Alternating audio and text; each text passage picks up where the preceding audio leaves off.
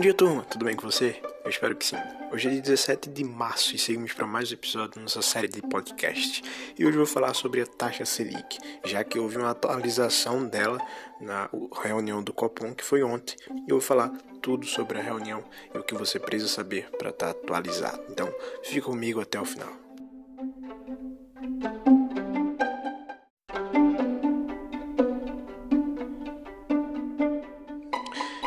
A expectativa era que a taxa Selic subisse um ponto percentual, ou seja, ela estava 10,25, a expectativa é que ela subisse para 11,25% ao ano no seu acumulado do último ano. E foi exatamente isso que aconteceu.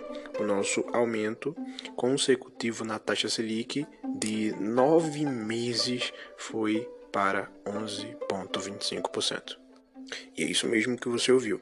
É o nono aumento consecutivo que começou desde março do ano passado.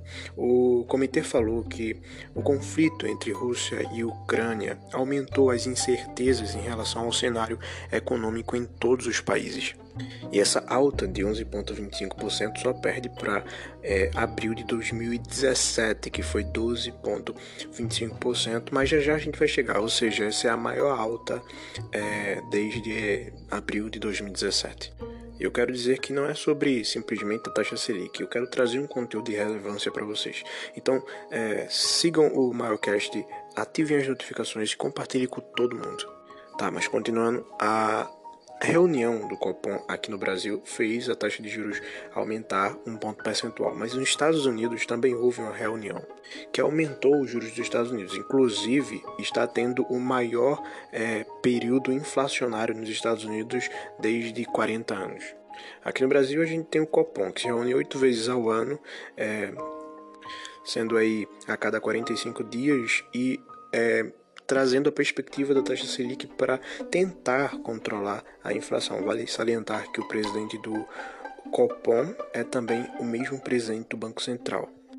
A sigla Selic né, significa é, Sistema Especial de Liquidação e Custódia e a gente tem a Selic como a taxa básica de juros aqui no Brasil. Já nos Estados Unidos a gente tem temos o Federal Reserve, que subiu os juros nos Estados Unidos pela primeira vez desde 2018. É claro que a alta nesse, nessa ocasião foi baixa, mas é uma alta relevante porque os juros dos Estados Unidos estavam zerados desde 2018. Para ser mais preciso, a alta foi de 0,25%, com o objetivo de fortalecer o valor do dólar. E o motivo é simples, né? A gente tem é, essa guerra entre a Rússia e a Ucrânia e o principal aliado da Ucrânia aí em questões de combater a guerra foi os Estados Unidos com as sanções, no caso uma guerra econômica contra a Rússia. E a Rússia, como a segunda maior produtora de petróleo, como uma potência, é, fez com que os Estados Unidos também tivesse alguns prejuízos. É claro que é evidente que a Rússia seja a maior prejudicada nessa história, mas os Estados Unidos a princípio teve também seus prejuízos tanto inflacionário, né, e agora no aumento da taxa de juros para fazer com que o dólar retorne àquela atratividade que já não está tendo. Isso porque aqui no Brasil a gente está tendo um juros maior, obviamente é, com um juros maior, a moeda sendo mais atrativa para os investidores estrangeiros. Então a gente tem vários investidores gringos, né, que têm seu dinheiro e, e perguntando se ah, onde é que eu vou deixar o dinheiro com a inflação nos Estados Unidos e tudo mais. Então eles acabaram vindo para a bolsa brasileira, investindo principalmente em ativos de títulos públicos, porque a gente tem os juros aumentando desde o ano passado, como eu já falei, e trazendo uma rentabilidade maior nas pessoas né, que investem neles. E aí, consequentemente, a gente teve muitos investidores americanos que é, retiraram seus investimentos do, é, dos investimentos americanos, dos títulos públicos americanos, para investir nos títulos é, públicos do Brasil. E aí a expectativa, de acordo com o Federal Reserve, é que a gente tenha uns juros aí nos Estados Unidos chegando a 1,75% e até 2% até o fim do ano. Para você ter ideia, a projeção da Focus até para o fim do ano, para dezembro de 2022, era a Selic aí a 11,50, né? Ponto ou melhor, 75%. E esse relatório já foi alterado, que semanalmente é analisado e reavaliado e refeito com pesquisas aprofundadas e a, e a reavaliação já aumentou a projeção para a Selic alcançar a, a média de 13,25%. Isso porque ainda haverá diretamente impacto na inflação com essa guerra Rússia e Ucrânia porque a Rússia e a Ucrânia é também exportadora e importadora de produtos né, e commodities para o Brasil. Então a gente ainda vai ter a inflação, é, um, um impacto nos preços, por exemplo, das, dos produtos é, que são feitos através do trigo, através das massas, e isso vai ocasionar da inflação aumentar, obviamente, e a taxa Selic continuar ou aumentar para controlar esse aumento inflacionário. Com isso, você pode simplesmente decidir em aproveitar este momento para fazer com que o seu dinheiro trabalhe para você nessa oportunidade, que inclusive eu cito os fundos imobiliários, pois com o aumento dos juros, alguns fundos de papéis que são atrelados aos, aos títulos, aos ativos é, de papéis, né, os ativos como CRIs, por exemplo, eles vão por causa do aumento da taxa de juros. E vocês sabem que é, o IGPM, né, que é uma das métricas para a inflação, é também a métrica da maioria dos aluguéis. E alguns também metrificam, né, aumentam aí pelo IPCA. E aí anualmente tem esse aumento e com a inflação alta a gente sabe que os aluguéis vão aumentar, obviamente os fundos imobiliários de tijolos tendem a pagar um dividend yield maior.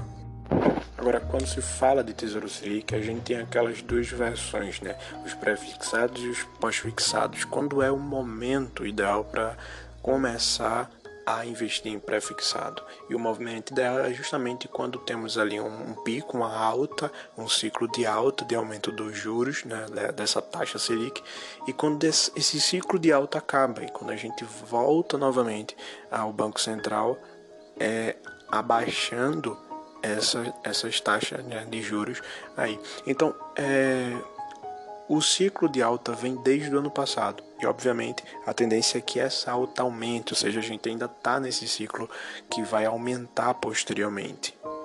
Então, o ideal não é começar a investir nos pré-fixados agora, tendo em vista que o ciclo ainda não acabou.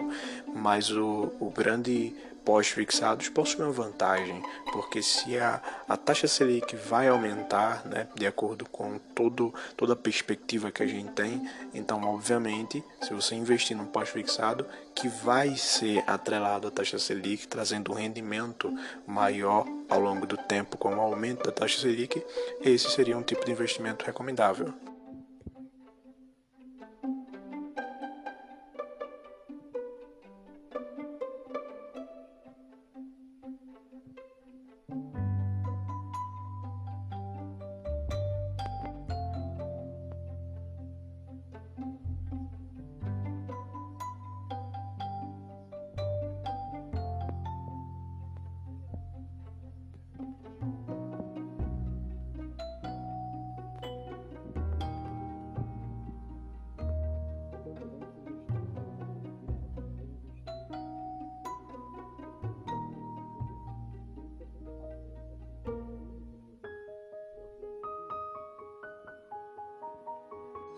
E se você ainda tem dinheiro na poupança, por incrível que pareça, né? Mas se você ainda tem uma grana na poupança, deixa eu te falar uma coisa.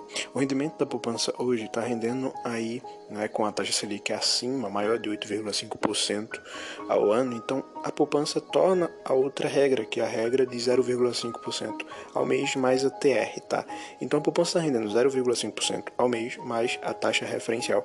E a taxa referencial saiu da baixa, né? Uh, em 1999, a taxa referencial foi trocada, né? Ela era basicamente como se fosse a Selic de hoje, e naquele ano, 1999, ela, a Selic obviamente nasceu. E aí, essa taxa, que nasceu na época da hiperinflação, estava já há quatro anos zeradas. E é, agora no fim de 2021, ela saiu do zero a zero. Eu consultei o site do Banco Central e ele trouxe um comunicado né, no dia 8 de dezembro de 2021 dizendo que a TR estava valendo 0,0833. Então, somando aí a 0,5, que é o rendimento da poupança, mais a TR, que é 0,0833, então o rendimento da poupança aí está sendo de é, 0,5833% ao mês. Obviamente que a TR varia todos os dias e um dos cálculos que também muda é o do FGTS, né, que é atrelado à TR e também vai ter um aumento aí. Agora, para eu te conhecer, porque eu só vejo o número de pessoas que ouviram, então eu vou pedir para que comente três coisas. A primeira, se você já investe em Tesouro Selic. Então você coloca aí já invisto na Selic. Se você ainda não investe, coloca ainda não invisto. E se quer investir, coloca quero começar a investir na Selic. Então, sem mais, vejo vocês amanhã. Até a próxima e tchau.